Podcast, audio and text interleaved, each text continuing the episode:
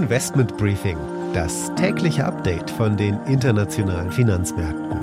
Ein The Pioneer Original. Einen wunderschönen guten Morgen aus Frankfurt. Schön, dass Sie wieder mit dabei sind. Mein Name ist Annette Weißbach mit einem morgendlichen Update zu den Märkten. Die Stimmung ist gemischt. Omikron ist zwar weiter der Fokus, aber auch der wieder etwas höher tendierende Ölpreis und die Turbulenzen um Bitcoin sind große Themen an den Finanzmärkten. Aber natürlich auch die anstehende FED-Sitzung in der nächsten Woche. Die große Frage ist natürlich, gehen die Zinsen noch schneller hoch in den USA?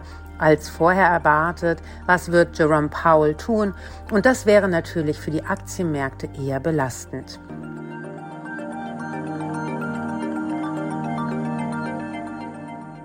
Und damit ein Blick auf die heutigen Themen. Die Konjunktur bricht ein in Deutschland. Die Aufträge für die Industrie sind deutlich nach unten gegangen und die Investorenstimmung ebenso.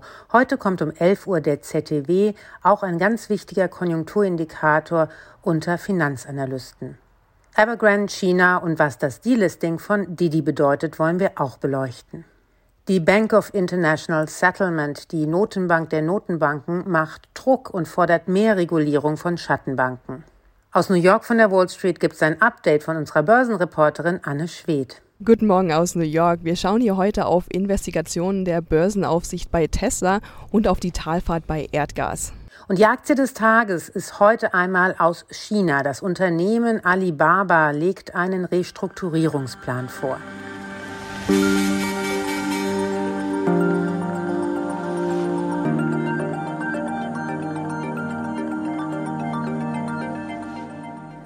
Die Konjunktur bricht ein. Die Auftragseingänge für die deutsche Industrie sind deutlich gesunken und die Investorenstimmung ebenso.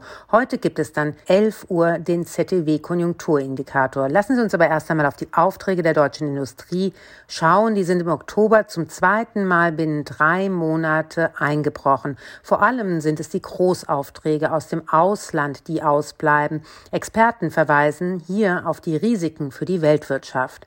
Also das Minus war stattlich. Gegenüber September 6,9 Prozent weniger Bestellungen seien eingegangen, teilte das Statistische Bundesamt mit. Branchenexperten hatten nur mit einem leichten Rückgang von 0,3 Prozent gerechnet, waren also von der Härte des Rückschlags komplett überrascht worden. Grund für die unerwartet schwachen Daten sind die fehlenden Aufträge aus dem Ausland. Während die Aufträge aus dem Inland sogar um 3,4 Prozent zulegten, gingen die aus dem Ausland um mehr als 13 Prozent zurück im Vergleich zum Vormonat. Und das vor allem von außerhalb der Eurozone. Wie gesagt, heute um 11 gibt es dann den ZTW-Konjunkturindikator. Der wird von den Märkten auch genau beobachtet, denn hier werden bis zu 350 Analysten und Finanzmarktexperten befragt über ihre Erwartungen, wie die Konjunktur sich wohl entwickeln wird. Erwartet wird laut Reuters, dass der Index nochmal deutlich sinkt. Im November gab es einen überraschenden Anstieg. Allerdings da waren schon die Fragezeichen sehr groß, woher denn die Finanzmarktexperten ihren Konjunkturoptimismus hernehmen. Damit nach China, denn hier läuft es wirklich nicht besonders rund. Der Immobilienentwickler Evergrande flirtet einmal wieder mit einem Zahlungsausfall. Eine Deadline für die Zahlung einer fälligen Schuldenrückzahlung war am Montag. Die Aktien des am höchsten verschuldeten Immobilienentwicklers der Welt sind auf ein neues Allzeittief gefallen. Evergrande ließ wissen, dass es nun ein neues Risikomanagement-Komitee gegründet hat und die Dinge nun en Detail angehen möchte. Gleichzeitig sind aber Tech-Aktien in China auch stark unter Druck geraten. Ein Schlüsselindikator ist auf den niedrigsten Stand seit seinem Launch im letzten Jahr gefallen. Investoren machen sich deutlich Sorgen, dass immer mehr Druck und Regulierung von Seiten des chinesischen Staates kommen könnte. Und man fragt sich wirklich, wie viel Beijing dem Tech-Sektor noch antun möchte. Firmen wie Alibaba und auch JD.com waren die größten Verlierer und beide haben auch ein US-Listing. Nach der Entscheidung Didi, was im Grunde genommen das chinesische Uber ist, von der US-Börse zu nehmen, kamen auch andere Unternehmen aus China unter Druck, die in den USA gelistet sind, unter anderem auch Alibaba. Investoren denken nämlich, dass das Didi Global Delisting Druck auf andere chinesische Firmen erhöhen könnte, auch diesen Schritt zu gehen. Dazu kommt dann natürlich auch noch, dass der US-Regulierer die Daumenschrauben gegenüber chinesischen Unternehmen anzieht und auch die Veröffentlichung von Informationen von diesen chinesischen Unternehmen in den USA als nicht ausreichend kritisiert. Jamie Metzel vom Think Tank Atlantic Council in Washington sagt, das sei alles nur der Anfang des Decoupling-Prozesses. China werde sich wirtschaftlich weiter von der USA lösen. This is a big story, but it's only a small piece of a bigger story. The bigger story is the growing decoupling between the United States and China across the board, including economically. Um, I think we're going to see a lot more here, and this is just the beginning. This isn't just about Didi. Uh, this is about economic relations between the United States and China. Aber nicht nur der US-Regulierer macht Druck, auch die chinesischen Regulierer üben mehr und mehr Druck auf die eigenen Firmen aus, sich wieder auf den chinesischen Markt zu konzentrieren, vor allem auf solche Unternehmen, die viele Daten sammeln.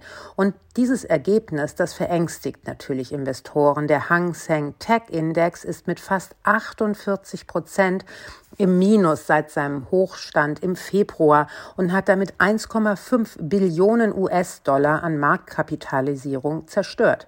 Selina Sia von Credit Suisse sagt, dass man sich genau um diese Politikschritte, um die Regulierung wahnsinnige Sorgen macht am Markt und dass das natürlich negativ für die Bewertung von diesen großen chinesischen Tech-Werten ist. Concerns still there and risks are still there. I think we'll just have to give some confidence to the authorities. I think they should be able to do something that's appropriate to support the equity market or the economy. And of course, um, there's still policy concern, especially when we are talking a little bit more about the ADRs that's listed in the United States, and therefore that's negatively affecting all of the internet uh, valuation at this point. Man kann es vielleicht einmal zusammenfassen. Es sind wieder politische Börsen, vor allem was China anbelangt, denn kein Mensch weiß genau, was die Regulierung noch vorhat. Und das ist natürlich ein sehr belastender Faktor für chinesische Aktien. Auch von der Bank für internationalen Zahlungsausgleich gibt es im Grunde genommen mehr Druck, denn diese fordert jetzt in ihrem jüngsten Quartalsbericht, dass Schattenbanken stärker an die Leine genommen werden müssen. Schattenbanken sind im Grunde genommen Private Equity Firmen, große Fondsmanager, die zusehends am Markt wie Banken auftreten, zum Beispiel auch Kredite vergeben, aber die werden nicht so reguliert wie große Banken. Das heißt, sie können mehr oder weniger machen, was sie wollen. Sie werden teilweise auch verantwortlich gemacht für die jüngsten Marktturbulenzen, zum Beispiel auch am Anleihemarkt. Das ist der Grund, warum der BITS Generaldirektor Augustin Karsten genau das moniert und sagt, solche wiederholten Vorkommnisse legen einfach nahe, dass es der Status quo, den wir momentan haben, nicht akzeptierbar ist. ist auch die EZB, allen voran Isabel Schnabel, hat auch schon oft vor genau diesen Schattenbanken gewarnt. Es sind Hedgefonds, es sind Geldmarktfonds, es sind alternative Investmentfonds und spezielle Börsenhändler. Es ist ein großes Potpourri an Investoren, die unter diesen Schattenbankenmantel fallen. Und sie bieten alle möglichen Finanzierungsmöglichkeiten und verfüllen somit laut BITS wichtige Funktionen im Finanzsystem, aber brauchen auch deutlich mehr Regulierung. This is a five train. The next stop is Wall Street. Und damit geht's nach New York zu unserer Wall Street Reporterin Anne Schwedt. Wir müssen unbedingt auf Tesla schauen. Hier gab es Verluste. Ja, für die Tesla-Aktie ging es zwischenzeitlich um drei Prozent nach unten. Grund dafür sind Medienberichte, dass die Börsenaufsicht offenbar Untersuchungen bei Tesla anstellt. Ausgelöst wurden diese Investigationen von einem ehemaligen Mitarbeiter. Der hatte sich beschwert, Tesla soll seine Aktionäre und die Öffentlichkeit nicht über mögliche Brandrisiken seiner Solarsysteme informiert haben. Von der SEC, also der Börsenaufsicht, gab es zunächst keine Stellungnahme. Aber der Bericht allein hat gereicht, um die Anleger hier etwas aufzuschrecken. Analysten sprechen bei Tesla jetzt inzwischen schon von einem Bärenmarkt. Seit dem Rekordhoch Anfang November ging es für die Aktie um mehr als 20 Prozent nach unten. Und lasst uns noch eine weitere Talfahrt anschauen auf US Natural Gas. Was sind denn da die Hintergründe? Ja, bei den Natural Gas Futures stand gestern zwischenzeitlich ein Minus von über 11 Prozent. Vergangene Woche ging es da schon insgesamt um mehr als 24 Prozent nach unten. Das war für Erdgas die schlechteste Woche seit Februar 2014.